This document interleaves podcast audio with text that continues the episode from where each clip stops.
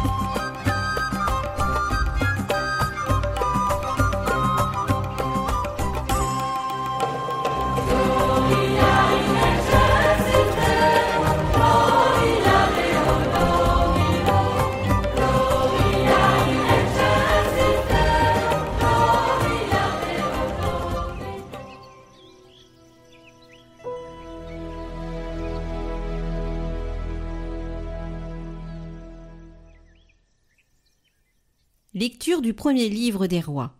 En ces jours-là, lorsque le prophète Élie fut arrivé à l'Horeb, la montagne de Dieu, il entra dans une caverne et y passa la nuit. Le Seigneur dit Sors et tiens-toi sur la montagne devant le Seigneur, car il va passer. À l'approche du Seigneur, il y eut un ouragan si fort et si violent qu'il fendait les montagnes et brisait les rochers. Mais le Seigneur n'était pas dans l'ouragan. Et après l'ouragan, il y eut un tremblement de terre. Mais le Seigneur n'était pas dans le tremblement de terre. Et après ce tremblement de terre, un feu. Mais le Seigneur n'était pas dans ce feu. Et après ce feu, le murmure d'une brise légère. Aussitôt qu'il l'entendit, Élie se couvrit le visage avec son manteau. Il sortit et se tint à l'entrée de la caverne.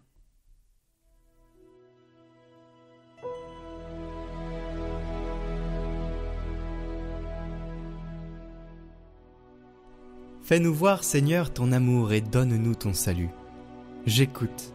Que dira le Seigneur Dieu? Ce qu'il dit, c'est la paix pour son peuple et ses fidèles. Son salut est proche de ceux qui le craignent, et la gloire habitera notre terre. Amour et vérité se rencontrent, justice et paix s'embrassent. La vérité germera de la terre, et du ciel se penchera la justice. Le Seigneur donnera ses bienfaits, et notre terre donnera son fruit. La justice marchera devant lui, et ses pas traceront le chemin.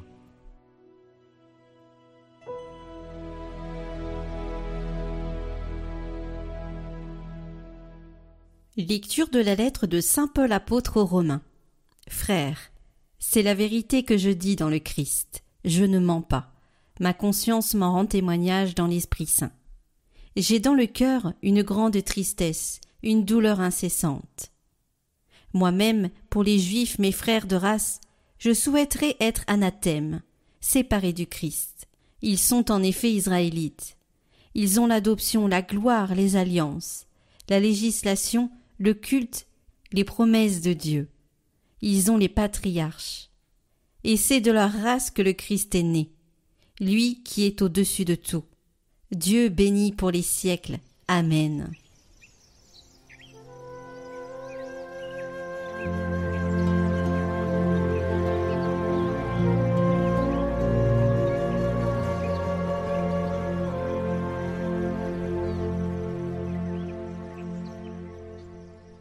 Évangile de Jésus-Christ selon saint Matthieu.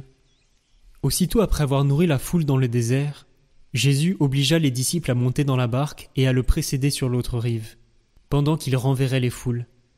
Quand il les eut renvoyés, il gravit la montagne, à l'écart, pour prier.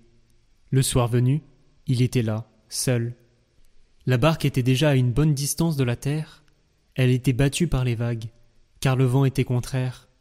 Vers la fin de la nuit, Jésus vint vers eux, en marchant sur la mer. En le voyant marcher sur la mer, les disciples furent bouleversés. Ils dirent C'est un fantôme. Pris de peur, ils se mirent à crier. Mais aussitôt Jésus leur parla. Confiance, c'est moi. N'ayez plus peur. Pierre prit alors la parole. Seigneur, si c'est bien toi, ordonne-moi de venir vers toi sur les eaux. Jésus lui dit Viens. Pierre descendit de la barque et marcha sur les eaux pour aller vers Jésus. Mais, Voyant la force du vent, il eut peur, et comme il commençait à enfoncer, il cria Seigneur, sauve-moi Aussitôt, Jésus étendit la main, le saisit et lui dit Homme de peu de foi, pourquoi as-tu douté? Et quand ils furent montés dans la barque, le vent tomba.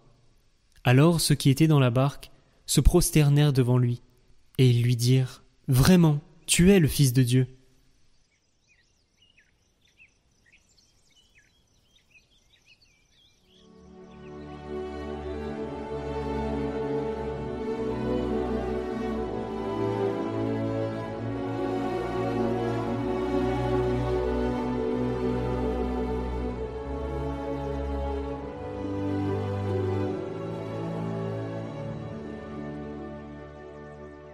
Chers amis de Catoglade, avec les pères de l'Église, nous avons bien saisi qu'il faut évidemment faire une lecture très symbolique du texte d'évangile de ce dimanche. La mer symbolise l'instabilité du monde visible. La tempête indique toutes sortes de tribulations, de difficultés qui oppriment l'homme. Marcher sur les eaux, voilà une performance extraordinaire et qui a donc dans la tradition biblique une signification particulière. Car ici, les eaux sont le symbole des forces du mal et de la mort. Ainsi, marcher sur les eaux, c'est signifier que l'on domine ses forces. Jésus domine les forces du mal. Et la barque, vous me direz, la barque, eh bien, elle représente la Sainte Église, voulue par le Christ et guidée par les apôtres. Jésus veut éduquer les disciples à supporter avec courage les adversités de la vie, en ayant confiance en Dieu, en celui qui s'est révélé au prophète Élie sur l'Oreb dans le bruit d'une brise légère. Alors ce passage de l'Évangile se poursuit ensuite par le geste de l'apôtre Pierre, qui, dans un élan d'amour envers le Maître, lui demande d'aller à sa rencontre en marchant sur les eaux. Jésus invite Pierre à participer à sa victoire sur le mal et la mort. Nous voyons bien Pierre s'avançait. Il marche, lui aussi, sur les eaux. Mais soudain, il doute de la possibilité d'aller jusqu'au bout. Il prend peur, il s'enfonce. Tant qu'il faisait confiance à la parole de Jésus, il marchait. Mais le doute et la peur le font alors couler. Voyant le vent, il prit peur, et commençant à couler, il s'écria Seigneur, sauve-moi. Saint Augustin, imaginant s'adresser à Pierre, commente ainsi le Seigneur s'est abaissé et t'a pris par la main. Par tes seules forces, tu ne peux pas te relever. Serre la main de celui qui descend jusqu'à toi. Ah oui, c'est riche d'enseignements pour nous, cela, frères et sœurs. Il nous faut serrer très fermement la main de Jésus qui descend jusqu'à nous et qui veut nous tirer des ténèbres dans lesquelles nous nous sommes empêtrés nous-mêmes. Il ne dit donc pas cela à Pierre uniquement, mais il nous le dit à nous aussi. Pierre marche sur les eaux, non pas grâce à ses propres forces, mais par la grâce divine en laquelle il croit.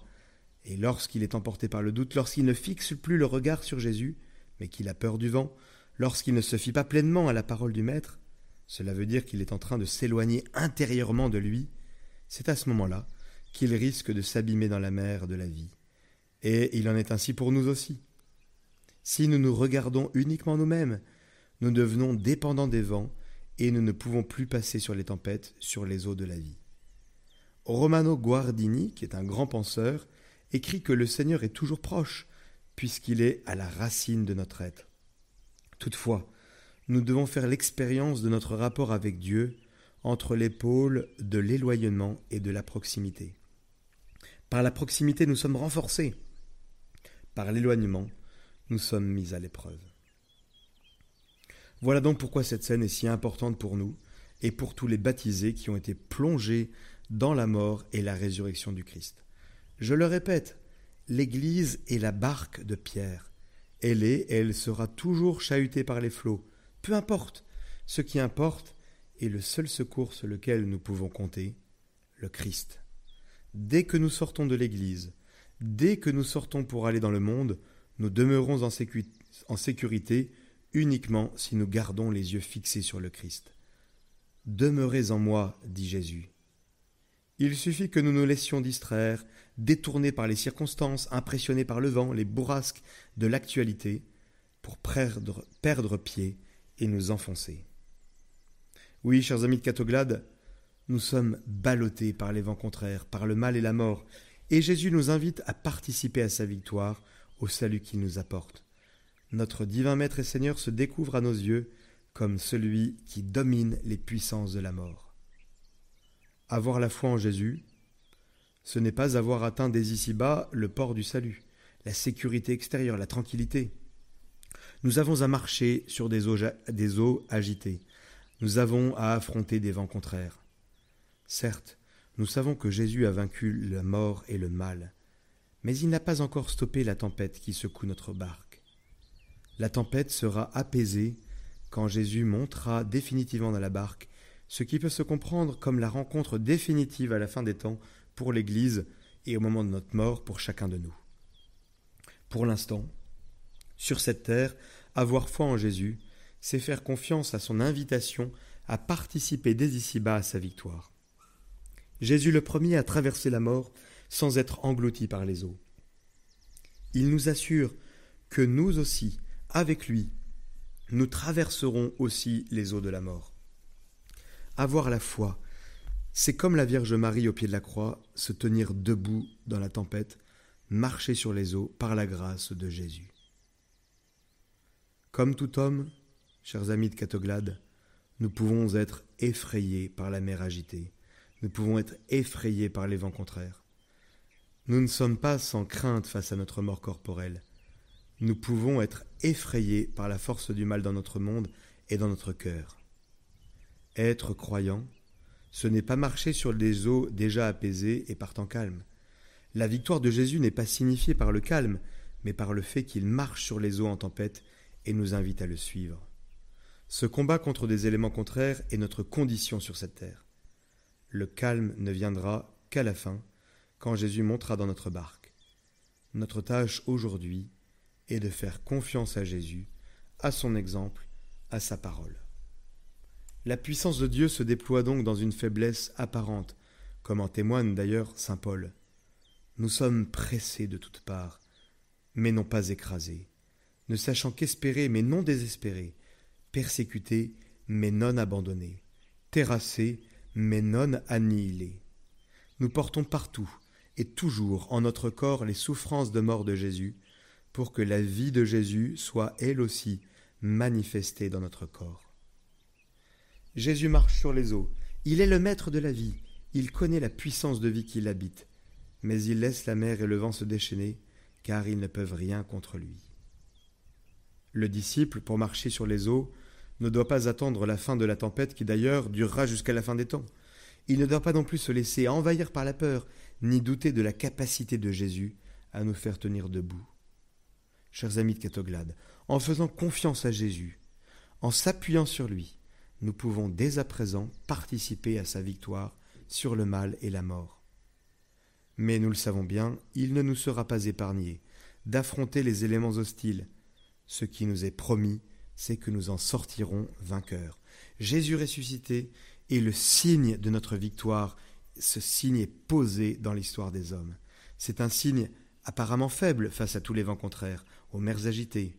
Mais soyons clairs, chers amis, depuis deux mille ans, le Seigneur Jésus est puissance et sagesse de Dieu pour tous ceux qui mettent en lui leur confiance. Les épreuves, les tempêtes et finalement la mort physique même ne sont pas épargnés aux croyants ni à l'Église.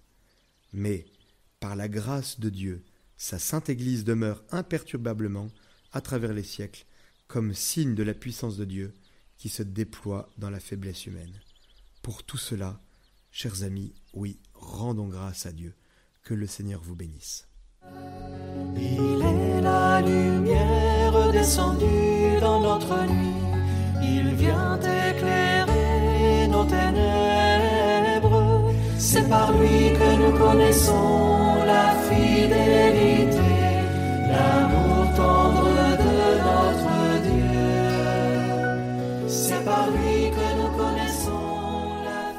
ceux qui ont commencé les neuvaines, n'oubliez pas de les continuer, les liens sont toujours dans la description et le seront jusqu'au 15 août. Retrouvez le chant du jour en lien en haut à droite et en description.